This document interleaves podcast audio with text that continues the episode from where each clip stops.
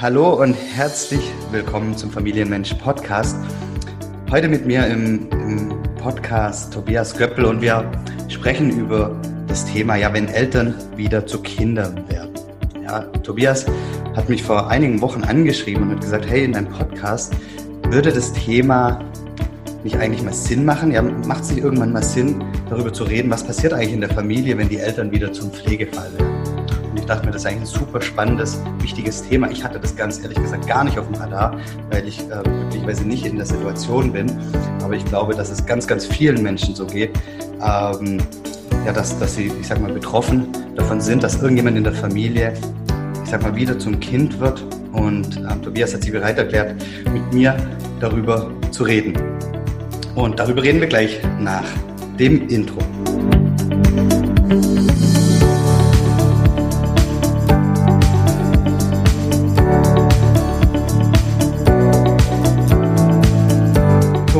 Vielen lieben Dank, ähm, dass du hier mit dabei bist. Ähm, und am besten wäre es, du stellst dich mal ganz kurz vor, damit die, die Leute wissen, wer du bist.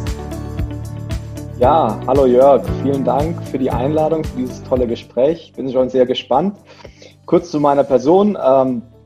Äh, komme wie der Jörg aus dem ähnlichen ländlichen Raum und bin dann auch in die große Welt hinausgegangen sozusagen und äh, arbeite seit zehn Jahren im digitalen Bereich äh, für größere Unternehmen, da im Bereich digitale Transformation tätig gewesen, äh, sozusagen auch auf allen Kontinenten für diese Unternehmen täglich, äh, unterwegs gewesen. Also sehr, sehr spannende Einblicke da bekommen und äh, arbeite mittlerweile als selbstständiger Berater in diesem Bereich. Das ist sozusagen mein professioneller Background familiärer Background, um das es ja auch heute geht, äh, ist ja tatsächlich dann eher auch äh, das Thema meiner Mutter, die leider an Demenz erkrankt ist und wie das äh, auch im Kontext in unserer Familiensituation mit reinspielt. Mhm. Äh, ich habe noch drei Geschwister, das muss ich noch dazu sagen. Ähm, und da kann man mal drüber sprechen, äh, wie sich das so auswirkt. Und äh, es ist ein sehr spannendes Thema und wo ich gerne den Leuten so ein paar Hilfestellungen geben möchte, auch meine Erfahrungen zu teilen. Ja, finde ich großartig, weil ich weiß nicht, ob das vielleicht ein Stück weit auch noch so ein Tabuthema ist. Ich weiß es nicht, ähm, ob man da offen damit äh, darüber redet. Ich, ich, ich finde es begrüßenwert und deswegen ähm, bin ich dankbar, dass du dich bereit erklärt hast. Ähm, wie ist denn das? Wie hat sich das bei euch in der Familie eigentlich entwickelt? Ja, also wie, wie, wann habt ihr gemerkt, okay, mit, mit der Mama, ja, da, da, da, da ist irgendwas anders als vorher. Wie, wie, wie war das? War das ein schleichender Prozess? Ging das schnell? Hol ab. Mm, es gibt natürlich immer so gewisse Anzeichen und äh, für uns äh, haben wir mal so gesagt, ja, das ging, glaube ich, so dann mit dem 50. Geburtstag los. Ich muss dazu sagen, meine Mutter, die ist jetzt, äh, wird 70 dieses Jahr wo wir dann halt festgestellt haben, okay, äh, wenn sie etwas erzählt, dann verwendet sie oft das Wort Dings und äh, hat äh, auf Schwäbisch mal Sag mir's, äh, ist so eine quasi so eine Wort, mhm. Worthülse, äh, die man dann mal mit einbringt, wenn man gerade äh, nicht genau weiß, was man sagen will. Das heißt, es sind so kleinere Lücken in der Artikulation entstanden. Es wurden auch Dinge vergessen. Ja, und am Anfang haben wir uns noch ein bisschen lustig drüber gemacht, weil es ist ja auch irgendwie witzig, wenn da jemand ja, erzählt und dann immer so ein bisschen rattert und äh, ist auch dann ganz unterhaltsam langsam, aber ähm, letzten Endes äh, wurde dann so irgendwann auch klar, okay, irgendwas stimmt da nicht ganz genau. Und äh, dann haben wir halt verschiedene Untersuchungen gemacht äh, mit Ärzten, äh, um auch herauszufinden, was es denn genau wissenschaftlich ist, weil Demenz ist ein relativ breiter Begriff und da gibt es verschiedene äh, Sorten wie Alzheimer, Morbus Pick etc. Ähm, äh, die Details könnt ihr gerne mal irgendwo nachlesen, aber bei meiner Mutter ist es hauptsächlich Morbus Pick und da ist es so, dass mehr oder weniger der Vorderbereich des Gehirns austrocknet. Das heißt, äh, das wissen wir auch äh, im Gesamtkontext von Leben, überall, wo etwas austrocknet und wo Wasser fehlt, das funktioniert dann irgendwann nicht mehr, das wird nicht mehr richtig durchblutet und dementsprechend sind das die ersten Gehirnfunktionen, die dann nicht mehr richtig funktionieren, genau. Okay, und wie war das dann? War das für, für äh, für eure Mutter dann okay, da auch mal zum Arzt zu gehen, weil es ja auch häufig ähm, ein schwieriges Thema ist, selber sich einzugestehen, ja, ähm, da, da könnte was sein und dass man es nicht dann sagt, oh, ich bin halt manchmal ein bisschen zerstreut oder sowas. Ähm, wie, wie, wie, wie lief das?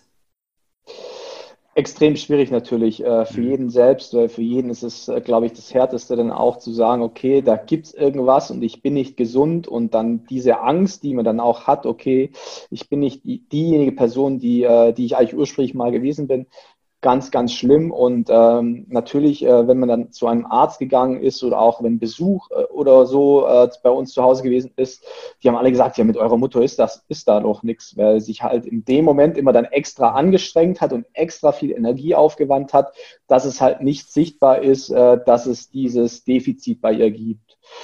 Und ich glaube, es gibt auch ein ganz paar äh, gute filmische ähm, Ansätze, die das Thema auch dokumentiert haben.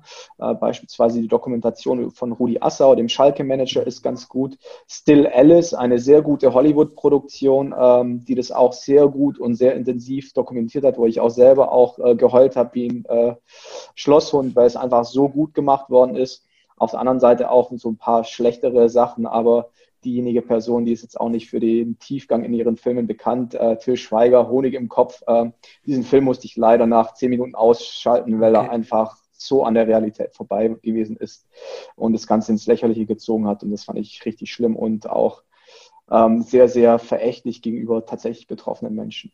Ja, ich kann mir vorstellen, dass es da auch gerade am Anfang auch viel, viel Reibereien gibt in der Familie, weil dann vielleicht die Mutter sagt, hey, pass mal auf, da ist doch wirklich nichts. Hier, meine Freunde sagen das auch. Warum wollt ihr immer, dass ich mit euch zum Arzt gehe und, und, und solche Themen? Ähm, ähm, stelle ich mir, oder, oder, vielleicht auch die Uneinigkeit innerhalb der, der Kinder. Vielleicht sagt der, der, der eine, hey, passt doch alles, der andere sagt, nee, das sollten wir mal nachschauen lassen.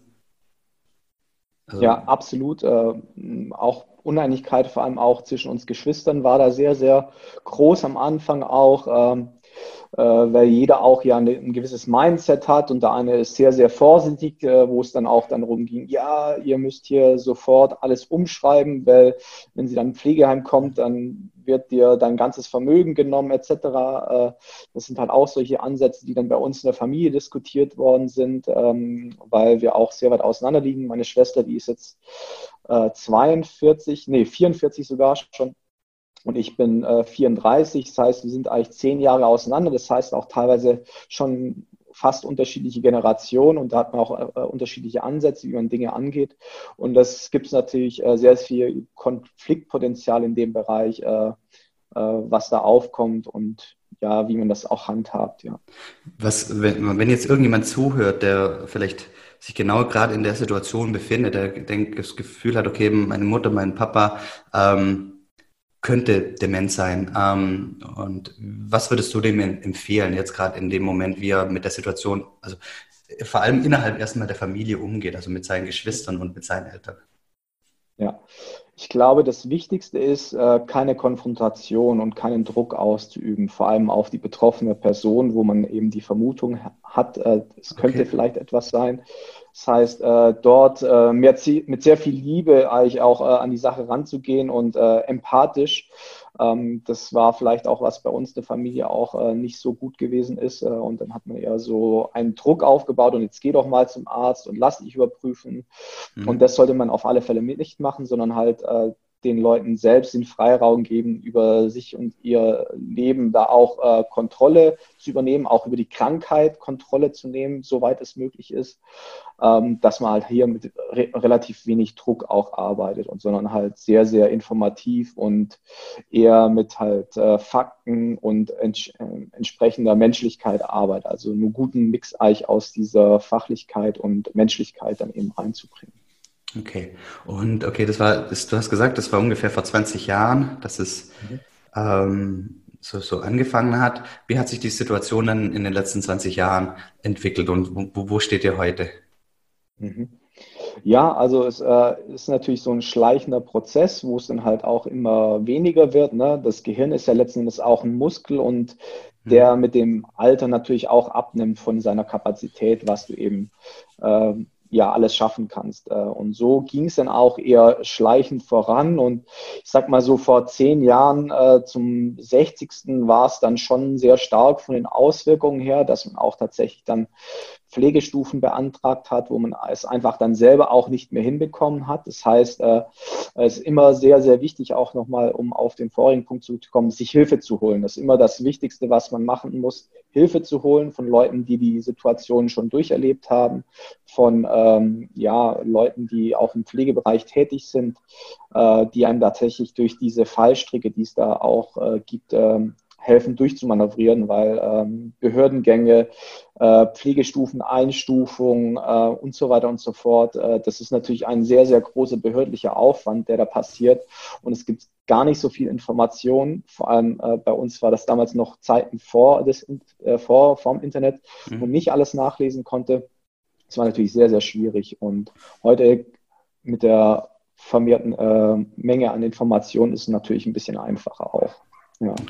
Okay, also du sagst auf jeden Fall äh, den Rat von Experten, die einfach in der Situation ähm, Erfahrung haben, reinholen mit ins Boot, dass, dass es einigermaßen ähm, reibungslos läuft und dass man auch an alle Punkte denkt.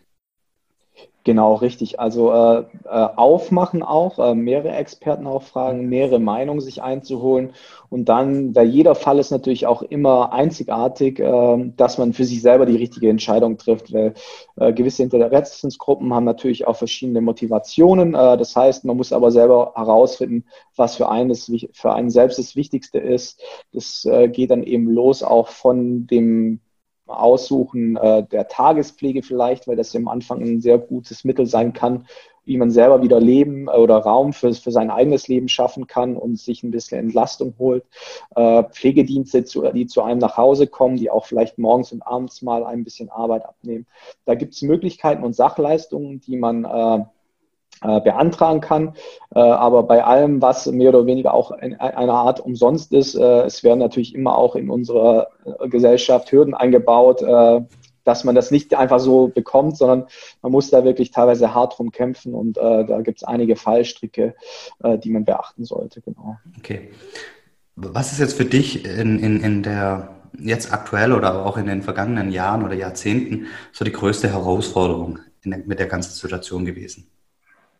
Oder ist die ja, ich, ich glaube, nach wie ja. vor? Ich glaube, es ist tatsächlich ähm, das Thema, was auch der Einleitungstext von unserem Gespräch jetzt hier ist, äh, wenn die Eltern wieder zum Kind werden und mhm. dieses Mindset oder diesen Twist im Kopf dann auch zu machen, okay, äh, ich muss mich jetzt damit abfinden, dass es nicht mehr besser wird. Und egal, was ich dort an Input etc. reingebe, es wird nicht wachsen wie bei einem Kind, äh, sondern es geht einfach nur noch bergab. Das, dessen muss man sich bewusst sein. Äh, und dann natürlich auch die äh, Möglichkeiten, die sich daraus ergeben, wieder nutzen. Also beispielsweise ähm, Thema Aggression bei Dementen.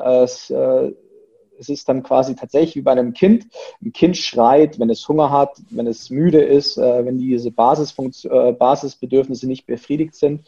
Und so wird es dann halt auch bei, bei Erwachsenen, nur dass die halt deutlich mehr Kraft haben und nicht süß sind, äh, wenn sie schreien, sondern halt tatsächlich auch es äh, sehr, sehr, äh, ja, herausfordernd werden kann, dann auch so einen Mensch zu beruhigen. Und da kann man dann tatsächlich dann wieder ähnliche Techniken anwenden wie bei einem Kind. Also ich mache das mit meiner Mutter immer. Sie ist Gott sei Dank äh, im Prinzip sehr frohmütig, hat aber trotzdem ihre Aggressionspotenziale. Und da bringe ich sie einfach zum Lachen. Ich erzähle einen Witz, äh, ich äh, singe ein Lied vor, äh, ich kitzel sie äh, und dann kann man sie quasi plötzlich auch wieder äh, sozusagen umswitchen, vom, äh, dass sie halt äh, aus einer negativen, aus einem negativen Gemütsstand dann wieder zu einem positiven kommt. Oder auch einfach Essen, Trinken, diese Standardbedürfnisse, die einfach jeder Mensch hat, äh, das mhm. muss halt immer gegeben sein, weil wenn das nicht gegeben ist, dann äh, wird man natürlich grantig und äh, wie das beim kleinen Kind ist, wenn es anzufangen zu schreien, ist es auch tatsächlich dann bei den Eltern oder Großeltern natürlich auch ähm, für, für andere, ähm, dass man das eben dann dabei beachten muss, ja.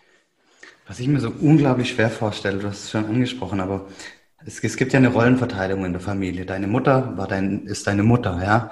Die, sie hat dich großgezogen. Ähm, ja, ihr hattet ähm, ähm, einfach eure Reibereien und, und so weiter. Das war einfach aber eine klare Rollenverteilung, eine klare Hierarchie. Und dann auf einmal wechselt es und jetzt bist du da und kitzelst deine Mutter, ja. Ähm, wo, wo sie das doch eigentlich gemacht hat. Ganz ehrlich, wie hast du das hingekriegt? Also den, den mentalen äh, Switch irgendwann hinzukriegen, vom, vom Sohn zum, zum ich, ich weiß gar nicht, ähm, zum schon noch Sohn, natürlich bleibst du Sohn, aber auch zum Betreuer und, und, und Begleiter, ich weiß es nicht. Ja. Ja, es ist sehr, sehr schwierig und ich glaube, ich hatte eben auch das Glück, dass ich mich jetzt eben äh, durch mein berufliches Umfeld sehr viel mit äh, Transformation im beruflichen Umfeld beschäftigt habe in Verga im vergangenen Jahrzehnt. Und äh, Transformation findet aber überall statt, äh, weil wir verändern uns jeden Tag, jeder Tag, äh, in jedem Tag produzieren wir zig neue, äh, zig Millionen neue Körperzellen. Das heißt, dieser Veränderungsprozess, der passiert jeden Tag, nur nehmen wir nicht so ganz wahr. Und bei, äh, indem wir diesen Prozess wahrnehmen und akzeptieren, ist, dass sich einfach alles ändert, geht es natürlich schon auch. Und dass halt die, dieser Transformationsprozess halt auch bei einem Menschen passiert, das zu akzeptieren und äh, ja, hinzunehmen und das Beste daraus zu machen, also dieses Negative wieder in was Positive umzuwandeln und die Chancen sich dadurch ergeben, besser mit dieser Situation klarzukommen, das ist, glaube ich, dann auch so einfach eine Mindset-Frage, weil ich könnte jetzt natürlich mich äh, jeden Tag in den Schlaf weinen, weil ich weiß, meiner Mutter, der wird es jeden Tag schlechter gehen, aber das bringt keinem was, äh, deswegen muss ich es halt in was Positives ummünzen und dann eben die neuen Möglichkeiten nutzen. Ich stimme das, also ich finde das also großer ähm, Respekt an dich, an, an, an dein, deine Familie und alle anderen, die hier zuhören, die in einer ähnlichen Situation sind. Weil ich, ich bin jetzt dreifacher Vater von drei kleinen Kindern. Ähm, und da natürlich gibt es herausfordernde Situationen, Windeln wechseln, vielleicht auch mal ähm, kleine Wutanfälle, was auch immer. Aber ich weiß, das gehört alles, das sind alles Entwicklungsschritte. Das ist für das Kind elementar wichtig, um, um zu lernen, um, seine, um sich selber kennenzulernen, ähm, den Platz in der Familie zu finden und so weiter. Und am Ende, ich sag mal so, ist so ein Licht in der Tunnel, äh, Licht am Ende des Tunnels. Ja, das Kind, Kind wächst und, und, und geht dann seinen Weg und dann findet so ein Abgrenzungsprozess statt. Aber jetzt in, in deinem Fall oder in dem Fall von, von Alzheimer oder Demenz ist es ja komplett anders ich weiß, es gibt kein Licht am Ende des Tunnels. Also wenn man das mal, also de facto, also das geht, es gibt keinen, es gibt keinen Fortschritt, es gibt einfach nur einen Rückschritt. Und von dem her finde ich das so, so bewundernswert, auch die, die Motivation und die Liebe und die Leidenschaft, die du ähm, und, und alle da, da reinbringen. Ähm, ähm, also ich, ist glaub, ich, ich habe ja gar keine Frage formuliert, weil ich, ich wollte einfach meine Bewunderung hier an der Stelle mal kundtun. Aber äh, ja, aber vielleicht auch, wenn du, also du hast es ja schon gesagt, das Annehmen ist, ist so wichtig. Ähm, aber hast du für, für irgendjemanden nochmal irgendwie, wie, wie du das, das hört sich so leicht jetzt mal an, ähm, aber wie, wie, wie man das mal auch, hast du da irgendeinen, irgendeine Taktik oder sowas, wie, wie, du das gelernt hast, dass die Situation anzunehmen und zu wissen, okay, es ist gut so, wie es ist? Ich glaube, äh, das kommt dann schon auch so ein bisschen, wenn man äh, so alles sozusagen mit so diesem Infinite Mindset an, auch anschaut. Das heißt, ich war ja auch mal ein Kind und meine Eltern haben sich ganz lange um mich gekümmert äh, und äh, mir die Windeln gewechselt etc. pp. Und ähm, das muss man auch sehen. Also sie haben ja auch sehr viel an mich weitergegeben. Mhm. Und jetzt habe ich eben die Möglichkeit, auch wieder meinen Eltern was zurückzugeben. Und das ist ja auch äh, der Lauf der Natur und der Lauf der Dinge, dass man einfach immer was bekommt und wieder was zurückgibt. Weil wenn ich nur nehme, wird es nicht funktionieren und wenn ich auch nur gebe, ist genauso schlecht. Das heißt, äh, wenn man eben sozusagen dieses Mindset hat, dass man immer geben und nehmen muss und das halt in einer Balance sein muss, dann geht es eben auch ganz gut. Und wenn es jetzt halt für mich dann heißt, okay, ich muss meiner Mutter die Windeln wechseln, ähm, ähm, ist es natürlich nicht schön. Und äh, ihr könnt euch vorstellen, wenn halt ein äh, 60 Kilo Mensch äh, in die Windeln macht, sieht das anders aus, wenn ein 8 Kilo kleines Baby oder, oder 4 Kilo kleines Baby da noch irgendwie äh, in die Windeln macht. Das sind dann einfach andere Dimensionen und es macht keinen Spaß. Aber indem man halt sich darüber bewusst wird, meine Eltern haben das gleich mit mir gemacht, deswegen kann ich das auch für die machen und äh, sich auch einfach von diesen äh, Dingen da frei machen, die natürlich auch da auf einen einprasseln. Okay, deine Mutter zu baden und zu duschen. Ja, deine Eltern haben dich auch als Kind gebadet mhm. und geduscht. Also warum sollst du das nicht machen, nur weil sie jetzt ähm, erwachsen sind? Also davon muss man sich losmachen. Und ich habe auch einen ganz guten Freund, äh, dessen Vater hat einen Schlaganfall und er hat auch mit ihm dann geduscht und gebadet und es war für ihn auch eine große Challenge. Ähm, aber er, hat, er sagt halt auch, das hat ihn wieder mit seinem Vater auch zusammengebracht und diese Beziehung auch auf eine ganz andere Ebene gehoben. Ähm, das ist halt dann schon auch was, was einem dann selber ja auch nochmal den Lauf der Dinge einfach so bewusst macht. Mhm. Ähm, das ist, glaube ich, so. Ja, aber sehr schön. die Erkenntnis daraus sehr schön, wie du das siehst und auch beschreibst. Und ja, Ähm, ich möchte nochmal auf die Rollenverteilung und die Hierarchie in der Familie eingehen. Ähm, du warst damals ungefähr 15, wenn ich es richtig überschlagen habe, ähm, als es anfing. Und, ähm, ihr, ihr, seid äh, vier Kinder, richtig? Mhm. Genau. Ähm, Korrekt. Da ändern sich ja die komplette Hierarchie in der Familie auch, oder? Also es, es ist vorher ist einfach klar, wer was macht und, und ähm, wie die Dinge in der Familie laufen, sage ich mal. Hat sich da auch das Verhältnis zu eurem Vater und ähm, innerhalb ähm, ja, der Geschwister so ein bisschen geändert oder ähm, ist es gleich geblieben im Verlauf? Das hat sich natürlich schon auch sehr stark geändert, ähm, weil es jetzt mittlerweile ja auch so, dass ich mich beispielsweise um die ganzen organisatorischen Themen kümmere und ich bin der Jüngste. Äh, das ist natürlich dann oft auch für meine Geschwister äh, nicht ganz so einfach, ähm, wenn da dann der Jüngste in der Verantwortung oder im Lied ist, äh, wie man gut neudeutsch sagt. Ähm, und diese Rollen, dieser Switch von Rollen, da kommen natürlich einige an Konflikte auch nach oben und das ist natürlich auch sehr, sehr schwierig, teilweise dann die auch zu meistern. Und das ist natürlich ähm, auf der einen Seite positiv. Wir sind vier Geschwister, das heißt, wir können gewisse Aufgaben verteilen. Auf der anderen Seite äh, mit vier Leuten beziehungsweise plus einer Person mit meinem Vater, äh, mit fünf Leuten zu diskutieren, ähm, ist natürlich auch schon deutlich komplexer und äh, anstrengender, als wenn ich alles alleine machen kann. Ne? Das ist sozusagen das Positive und das Negative an der, an der Situation, dass wir eben fünf Personen sind, die sich um das Thema kümmern. Ja, ich glaube, da geht es dann viel um die Themen Kommunikation und so weiter auch wahrscheinlich. Ja, ja da kann man sehr viel auch für das professionelle Umfeld mitnehmen. das glaube ich. Der, der, eine zieht mehr mit, der andere zieht weniger mit und, und ich will da gar nicht auf die Themen genau äh, eingehen. Ähm, aber ich glaube, das ist eine, eine Herausforderung, ähm, ähm, die man sich als Familie und äh, bewusst werden darf und da wahrscheinlich auch nicht äh, scheuen darf, ähm, auch in dem Fall ähm, vielleicht auf externe Hilfe mal zuzugreifen, wenn es nötig ist. Richtig, absolut. Äh, Thema Mediation äh, kann ich da auch immer ganz, ganz gut äh, empfehlen, äh, wenn es dann gerade nicht um die Themen für die Mutter geht, sondern halt ähm, um innerfamiliäre Geschwisterkonflikte geht. Mediation ist da immer ganz gut, weil man kann das selber nicht lösen. Äh, ich, ich habe die komplexesten Probleme auf, auf Business-Ebene gelöst, aber das ging halt nur, weil ich dort der Externe war äh, mhm. und der, der sozusagen mit neutralem Blick auf alles geschaut hat und der war, der auch völlig konfliktfrei äh, dort reingegangen ist. Ja? Und das brauchst du dann halt bei einem Familiensystem auch, dass du halt jemanden hast, der neutral oben drauf schaut, weil wenn ich jetzt eine Argumentation in, mit meinen Geschwistern vorbringen würde, hören die nicht auf diese Argumentation, als wenn sie eine neutrale externe Person äh, aufbringen würde. Das ist einfach so der Lauf der Dinge und auch, auch das muss man akzeptieren und dann geht's auch.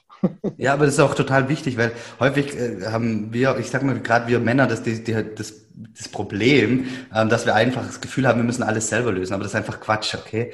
Ähm, es ist einfach viel leichter oder teilweise nicht möglich, die Sachen so einfach selber zu lösen oder es braucht viel länger, ähm, dass, dass es einfach okay ist, um Hilfe zu fragen und ähm, nicht versuchen, immer alles ähm, selber meistern zu wollen.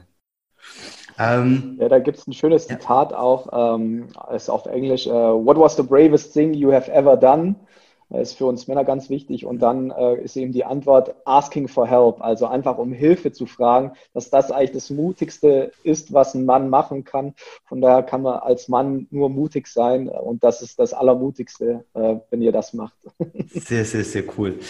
Ähm, wie hast du das gemacht? Also wie gehst du mit dem Thema Verantwortung und Pflichtgefühl um, jetzt vor allem im Kontext mit deinem eigenen Leben? Ja, weil natürlich ähm, darfst du dich um, um deine, deine Mutter kümmern und, und möchtest das auch, aber wie, gehst, wie, wie findest du da den, ähm, den, den, den richtigen richtigen Grad, ja, zwischen ich kümmere mich um meine Mutter richtig intensiv, weil eigentlich wäre das ja fast eine 24-Stunden-Betreuung äh, irgendwann oder ist es vielleicht sogar ähm, und du hast ja ein eigenes Leben und ähm, eine, ja eine eigene Partnerschaft und so weiter. Wie kriegst du das da gemanagt? Ja.